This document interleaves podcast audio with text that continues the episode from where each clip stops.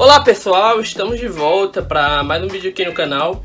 Eu também vou postar a versão dele convertida em áudio para o formato de podcast nas principais plataformas de agregador de podcasts. Ou seja, se você não curte muito o formato de vídeo, se você não gosta muito de consumir conteúdo audiovisual por alguma razão, você também vai ter outra opção para consumir meu conteúdo. Você também vai ter a opção do áudio. Ou seja, você vai poder ouvir quando estiver no banheiro, você vai poder ouvir quando estiver cozinhando, você vai poder ouvir quando estiver fazendo diversas outras coisas. Que é essa graça do formato podcast, que é um formato também que eu gosto bastante, que eu consumo com muita frequência. Mas a resenha de hoje é de um livro fundamental para a nossa higiene mental, nesses tempos de quarentena, nesses tempos de isolamento social e toda essa tensão devido a essa pandemia do novo coronavírus. É o livro Futebol ao Sol e à Sombra, na minha opinião, um clássico da literatura futebolística, escrito pelo jornalista e escritor uruguaio Eduardo Galeano. O Eduardo Galeano, que foi um escritor falecido em 2015, salvo engano, uruguaio, que escreveu mais de 40 livros, que a obra dele penetra em diversos gêneros. A obra dele é muito marcada por um hibridismo literário, por diversos gêneros diferentes que ele transita às vezes dentro da mesma obra, como é o caso dessa. Ele escreve contos, ele escreve crônicas, ele escreve relatos, memórias. Ele mistura ficção, jornalismo, história, um pouco de análise política. E nesse livro, Futebol, Sol e a Sombra, não é diferente. Futebol, Sol e a Sombra é um livro de crônicas sobre futebol que ele fala de causos, histórias e episódios futebolísticos, tanto dentro como fora das quatro linhas.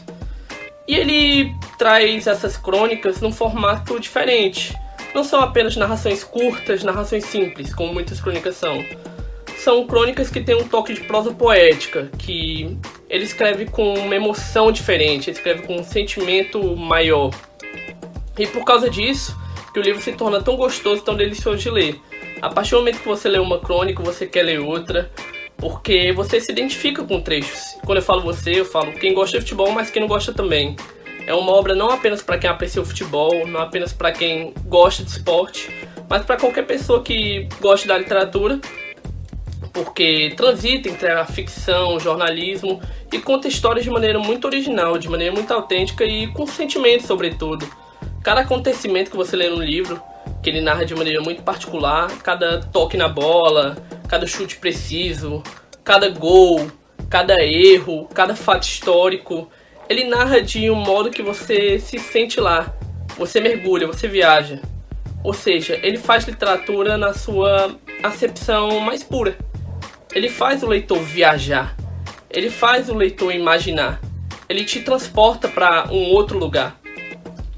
E isso acontece principalmente nos textos sobre Copa do Mundo, que ele sempre inicia os textos contextualizando a Copa do Mundo daquele ano que ele está falando com os fatos históricos, socioculturais que ocorriam naquela época em todos os lugares do mundo. E é bem interessante porque é um livro que não fala apenas de futebol, é um livro que também fala sobre história, que fala sobre política, que fala sobre preconceitos e que adentra em várias esferas da sociedade que a gente começa a refletir ao ler o livro. Ele também relembra os tempos do futebol mais romântico, no caso principalmente dos países da América do Sul, como o Uruguai, que é o país dele, a Argentina também, também um pouco o Brasil, em que ele fala que o futebol era praticado com muito mais paixão, com muito mais sentimento, com muito mais amor. E aquele era o real futebol.